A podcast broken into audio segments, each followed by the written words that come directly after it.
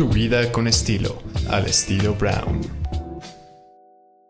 Me da muchísimo gusto platicar el día de hoy con una gran artista, un talentazo. Ella viene de Alemania, es una fotógrafa. Híjole, interesantísima su propuesta. Ella es Julia Furlington Batten. Por el otro lado también está conmigo Carolina que nos va a ayudar a traducir. Hello, Julia, how are you? I'm very well, thank you. Very happy to be in Mexico City. Your first time in Mexico, right? Actually, it's the second time. I came here when I was very, very young. Uh, uh, but I never came to Mexico City, but I'm, I'm in love with the place. It's very, very beautiful. Okay. The culture is amazing, the art scene, it's very green, much greener than I thought. I always heard that Mexico City is uh, could be very uh, rough, but I don't feel it at all. It's much cleaner than I thought. um, I'm being welcomed, and it's it's wonderful. I really really love it. The experience is beautiful. Oh, fantastic! Have you have you just looking around, you know, to different uh, uh, places and you know, the real Mexico City? Have you seen that? Yes, well, yesterday I went to the local market because I, I don't want to be like a tourist. So Mhm. I asked some local girls to take me to a local market and we had lunch there and walked around. But I also did the tourist thing, like going to the to the pyramids and co- what's it Oh, you know, the floating gardens. And of course, Frida Kahlo. I'm a huge fan of Frida Kahlo's work because, I mean, I love color. So of course, I'm gonna love, I'm gonna love her work. And, wow. Um, Okay. We've seen a lot. Oh, beautiful. Bueno, Julia nos comentaba que eh, no es la primera vez que viene a la Ciudad de México, es su segunda vez, vino cuando estaba muy joven. Eh, nada más que esta vez pues ha podido conocer más sitios. Le ha llamado muchísimo la atención que la Ciudad de México está más limpia y más verde de lo que pensaba y de lo que le han dicho. Y también ha conocido eh, espacios, este, pues no poco conocidos, o sea, poco convencionales de, de, de los artistas, este, ha ido a mercados, ha ido, es muy fan de todo el arte de Frida Kahlo, entonces fue a la Casa Azul en Coyoacán y le fascinó y pues está muy entusiasmada con México. Perfecto. And Julia, tell me something. Um, you are you're gonna have this to, to tonight. You will have this uh, exposure at LS, bueno, at Lourdes Sosa Gallery, and you always try to avoid um, social situations and psychological state of mind through your work and your or uh, and your yeah through your work.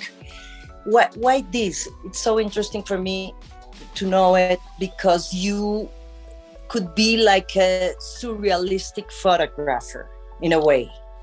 I, I, I feel um, there's so many images around the world. We're bombarded with imagery all the time. And I always like when images have a meaning to them.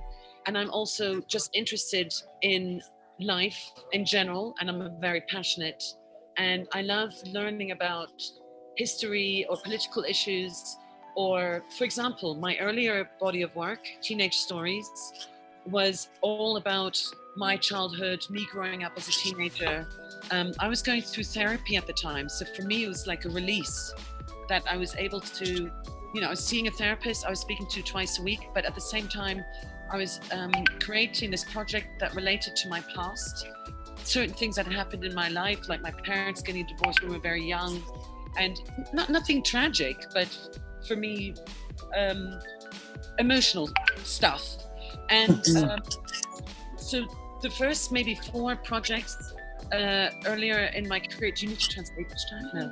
Um, uh, is about my the relationship I have with my mother, the awkward teenage years, being a teenager, and then I started going more into social um, issues, which is uh, I did a project on blind people, what it'd be like to be blind, Mm. because being a photographer, um, we I, obviously eyesight is very important to everybody. But if I lose my eyesight, I wouldn't be able to take pictures or see Mhm, mhm. images.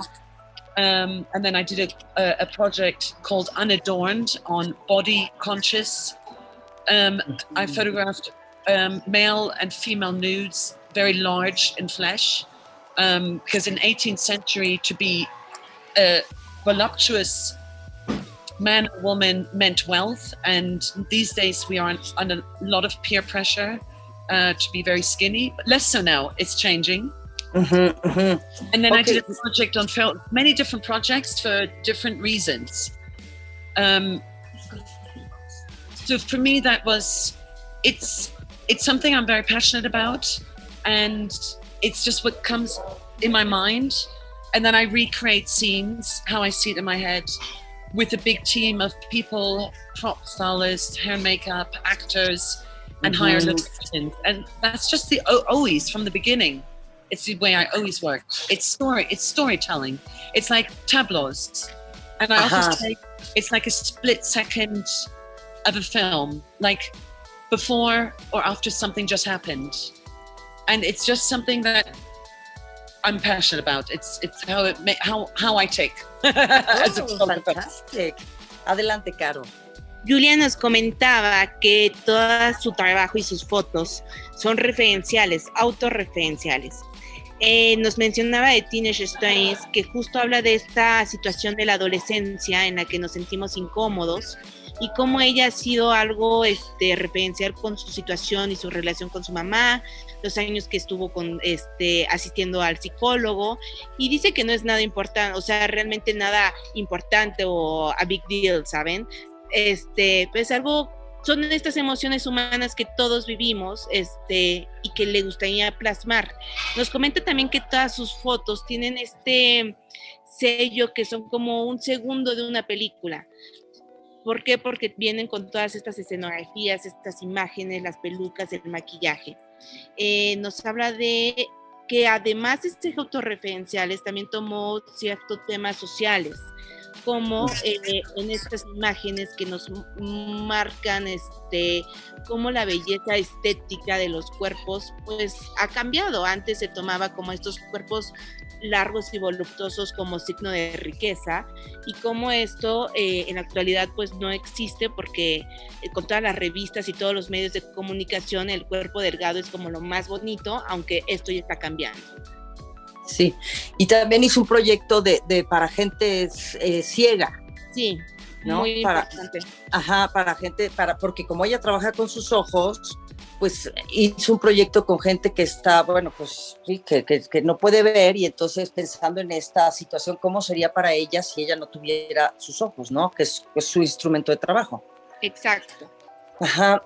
Julia, and so, so you take this also psychological situation, you know, difficult uh, subjects sometimes.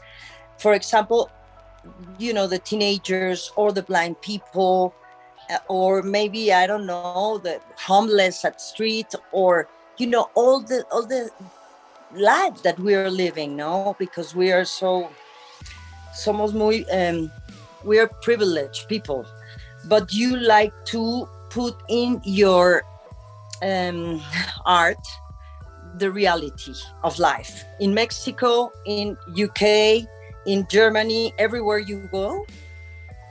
Well, uh, yes. I mean, one very good example, what you're talking about right now, is I did a project on COVID, Okay. um, on lockdown in my local neighborhood because um, suddenly we weren't able to go out anymore. We were very restricted to our one hour uh, permitted walks.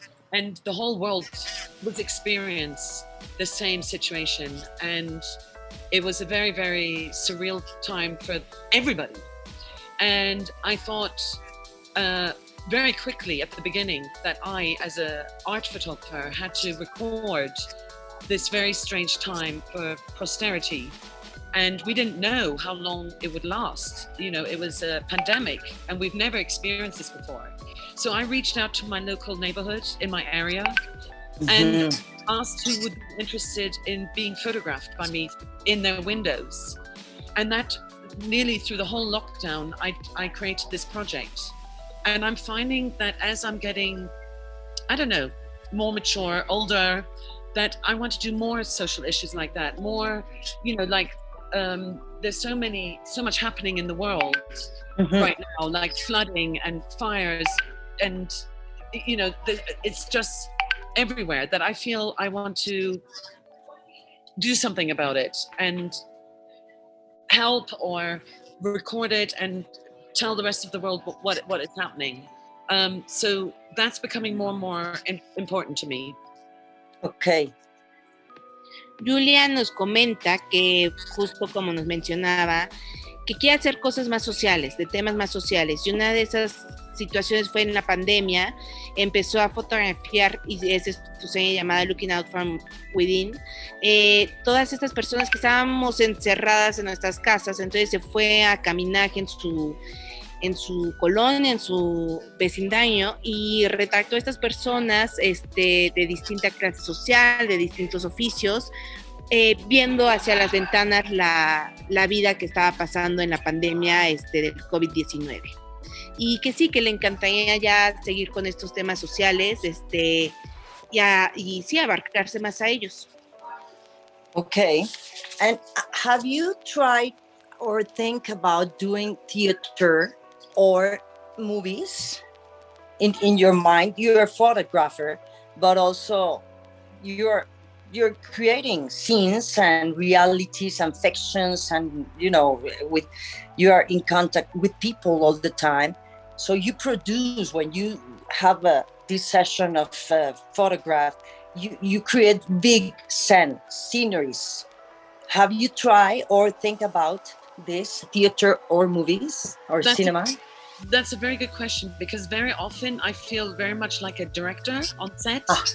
Um, because the camera is um, always on a tripod and I I don't even look through the camera. I'm just out there directing everybody. If it's my team of assistants or the models or you know it's a big normally a very big highly staged production so yes i have created a short film which has won uh, quite a few awards it's called the 1814 frost fair and it's when river thames in london froze over uh, in 1814 that people used to have parties they used to have erect these uh, makeshift tents and and sell wine, sell whatever they could to make money. And that was very, very unusual. I mean, this doesn't happen anymore that the river freezes.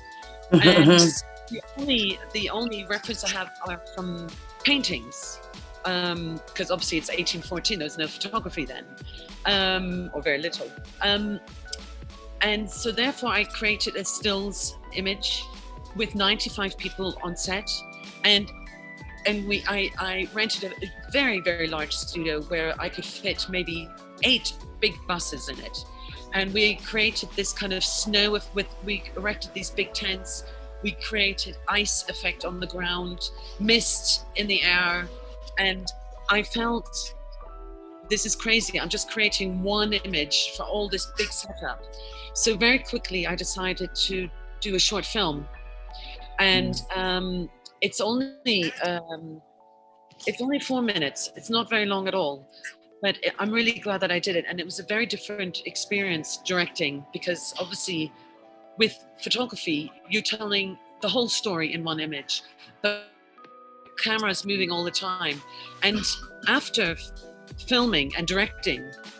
For a few months, I found it very hard to be a photographer again. It suddenly felt very two dimensional and I was very, very passionate about directing.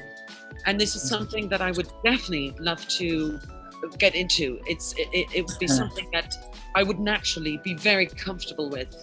And Okay. sometimes I create storyboards. Like I'm also now and then I shoot a little bit of commission photography, and I'm asked to do a little bit of moving. You know, for the internet. It's very small, but Mhm. it's something that I really, really, really enjoy. And having the camera moving through the set, not static camera, and Okay. directing everybody. So yes, it's yeah, definitely Oh. yes. Bueno, Julia nos platica que el estar tomando estas fotos es como también estar dirigiendo una película, porque justo es tenerse actuando como una directora, manejando lo de los asistentes, viendo todo el, el escenario, todo, toda esta este, producción de las, de las de los personajes. Nos comenta que también ya lo hizo en un filme pequeño que lo pueden ver en línea, que se llama 1848 First Fair, que, lo pueden ver, está en, YouTube y en Vimeo. Y es un filme de cuatro minutos acerca de un de la época en la que estuvo congelada el río Thames en Reino Unido y en donde la gente se puso a vender comida, a bailar, a hacer, este, pues a, estar ahí haciendo espectáculos. Eh, dice que sí se ha convertido después de esto, eh, de, esta de este pequeño filme, en una pasión eh, el filmar y que sí quiere continuar con esto, que se sintió hasta, de hecho, un poco este, confundida con esta bidimensionalidad que, que encontró en ella misma al saber que puede tomar fotos y al saber que le encanta también este, hacer películas. Entonces, que quiere continuar con su pasión y ver qué, qué más puede seguir haciendo. Perfecto. So you, I understand that you work with so many people for your productions. You as a photographer and also people that helps you to create all these sceneries and all, you know, the the the, the things that you want to project. Oh yeah, we are we are a, a very large team of people. Everything, um, the production is very big. So mm-hmm. when I before I go to the shoot, I, I, I search the locations. I work very closely with the prop stylist. Very often I do it a lot myself as well. I work with a, a, a wardrobe uh, stylist and we do a fitting before the shoot where we try the clothes on on the actors or sometimes they're just street cast people um, and everything is very very organized and set up so when i actually come to shooting um, i know exactly the angle my camera angle what I want to say, who's going to be in the shot, which prop we're going to have, and how I, I know exactly how, how I want to direct them. It's all in my head. I can see it in my head. Okay. And then I, I go to the set and it happens.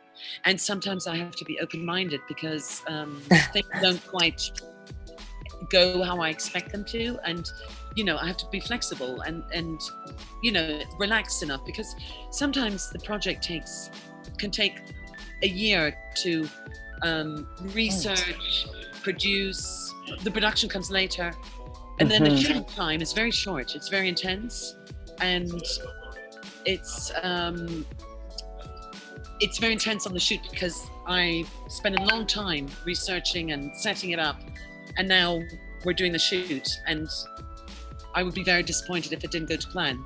But uh-huh. I've never had any I've never had any problems. I mean, as I mentioned, I work a little bit commercially, and this is a okay. little bit, this is a little bit like what an advertising photographer has to do. When I go to a pre-production meeting, we mm-hmm. know which model, which person, what what they're doing, which prop.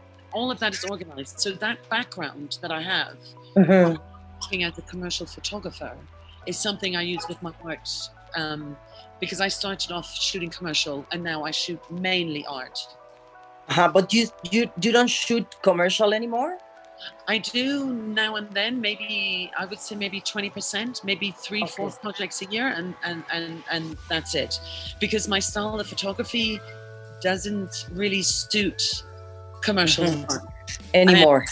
And, no, very often creatives want to work with me, but the clients go, oh no, that's too fantastical or it's too, you know, people uh-huh. everybody can relate to it it's too arty it's too oh yeah.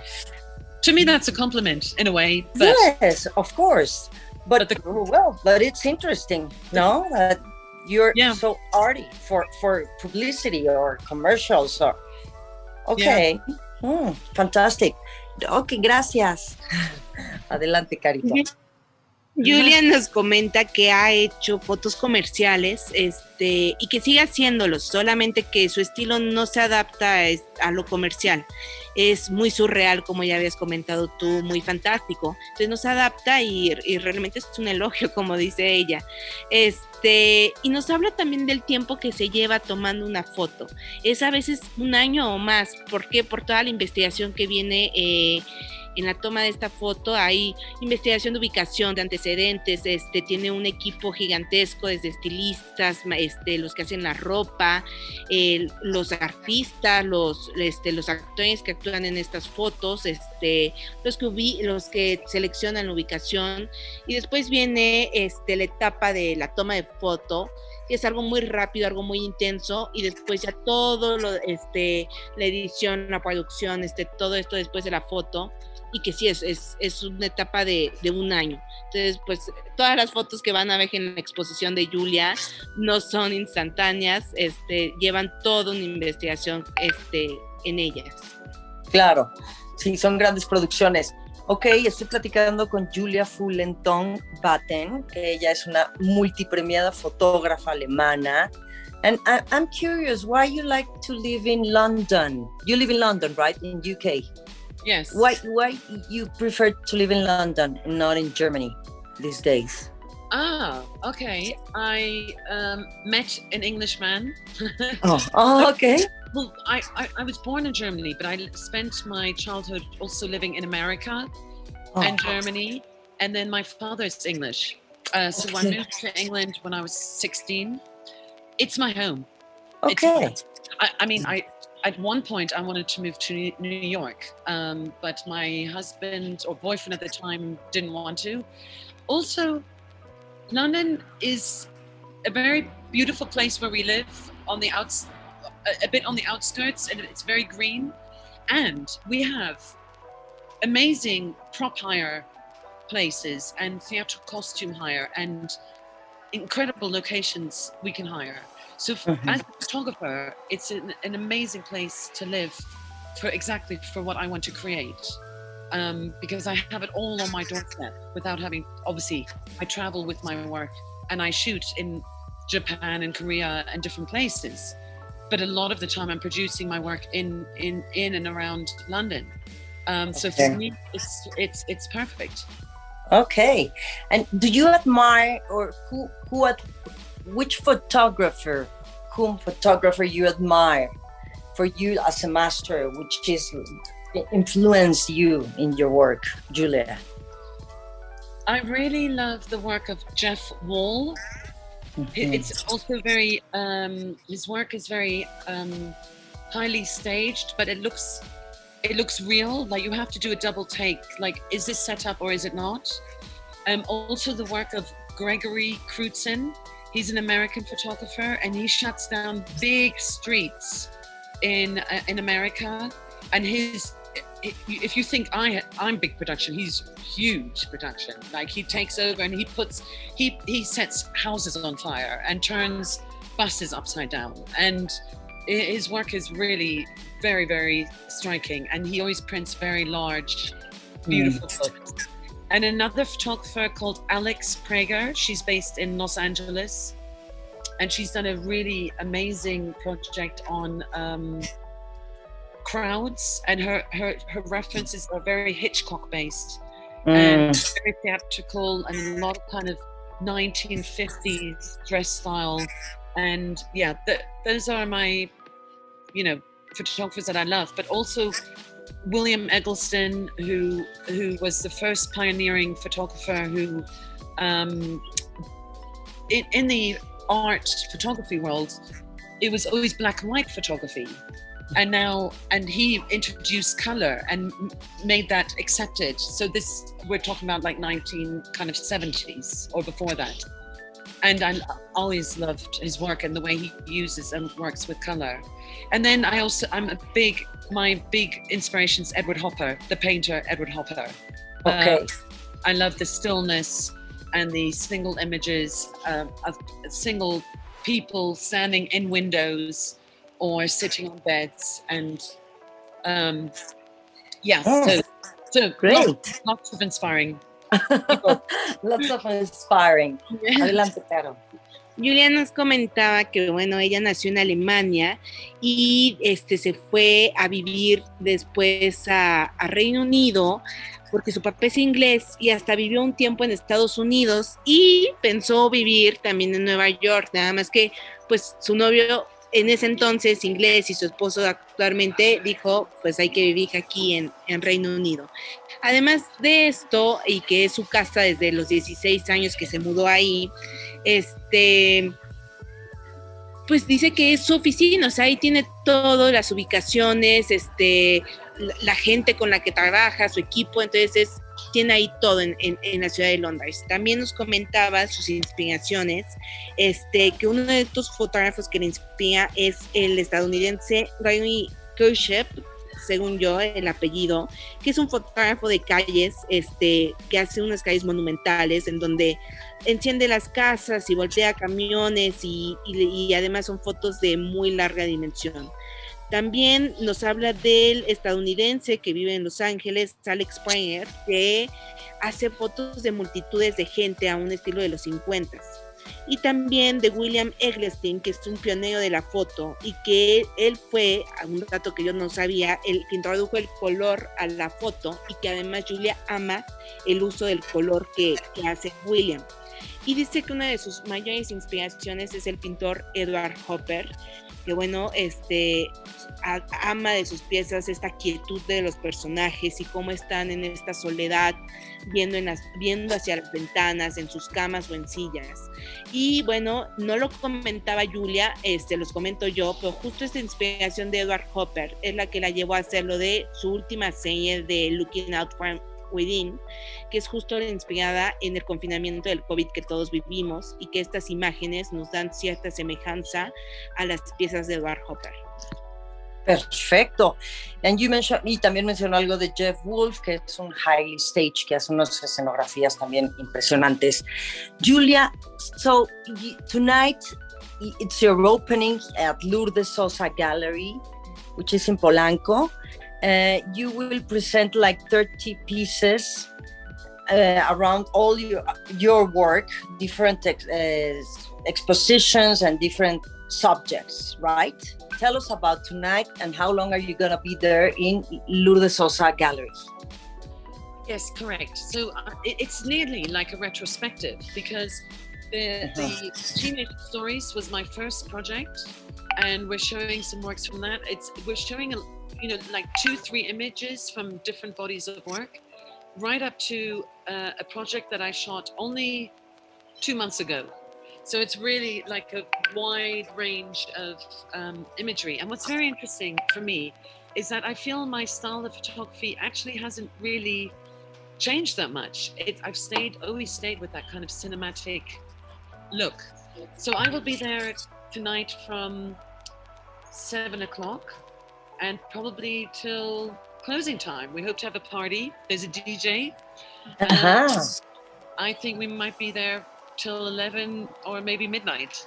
Um, Perfect. It's, it's, a, it's, a, beautiful gallery. It's um, got a lot of space, and it's we hope to have a great party. Perfect. And and the and your work is going to be there in Lourdes Sosa Galleries. How long? For people who is listening, you know, like till when you know uh, the works are hanging for three three months. I don't know okay. the exact um, exactly date, but, but for quite a while, three months. Okay. Are you going to? Are you planning? You have something in mind? Your next work after Mexico? Uh, your this exhibition? You where are you going, or what are you planning to do these days? Um, you mean? Do you mean actually in Mexico or just a new project? No, out of Mexico. Are you going to to work on another project soon? Where and what's the subject? Do you want to share with us this? I I actually, for the first time in a long time, have zero ideas. and I'm quite enjoying just um, relaxing a little bit now. And what's really wonderful when you know, when shooting a whole body of work and seeing it all come together in an exhibition that um, I feel like I can relax a little bit and, and enjoy this momentum. And I have another exhibition in Metz, France, and another one in Switzerland. So there's a, I'm busy having exhibitions right now. Um, oh, so great. and and we have an Easter break right now, and yeah, I think you will take a break. I have yeah. a couple of commissions coming up in New York, so I might have to travel to New York. But right now I have a little break and I'm really enjoying it. And now you have this retrospective in Mexico, which is very, very uh, fascinating for us. So we will be there tonight, Julia. I look forward to meeting you. Thank Seeing you. Thank you. Yes, I will be there. Adelante, Caro. Bueno, Julia nos decía que bueno, la exposición que hoy empieza y que pueden visitar a partir de mañana también es una retrospectiva de todas las piezas y el trabajo que ha hecho en estos años. Este, va a estar la exposición en LS Galería en la colonia Polanco, en la calle de Ibsen, eh, hasta finales de junio, eh, inicios de julio, entonces tienen suficiente tiempo para visitarla. Eh, no sabe Julia todavía qué es lo que se avecina, no, no, no, no, tiene ningún plan, está en una etapa de relajación y vacaciones y tiene algunas exposiciones en puerta, tanto en Suiza como en Francia y algunas comisiones en Nueva York. Entonces, en eso está Julia. Perfecto, y, va, y de vacacionar un poquito, que es Easter Holiday, pero bueno, va a estar tres meses aproximadamente, ¿verdad? En la Galería de Lourdes Sosa. Exacto, sí. Ok, bueno, pues esta noche nos vemos por allá. Thanks so much, Julia. It's been a pleasure talking with you, and I, Yes. I'm looking forward to see your your all your art. Really, Thank, thank you. you. I look Thank forward you so much. Ok, Caro, muchísimas gracias, querida Caro. A ti, nos vemos hoy en la noche. Bueno, y todo el mundo está invitado a ir esta noche. Bueno, más bien, la exposición abre el día de mañana. Sí. Muchas gracias. Bye bye. Hasta luego. Bye bye. Bye.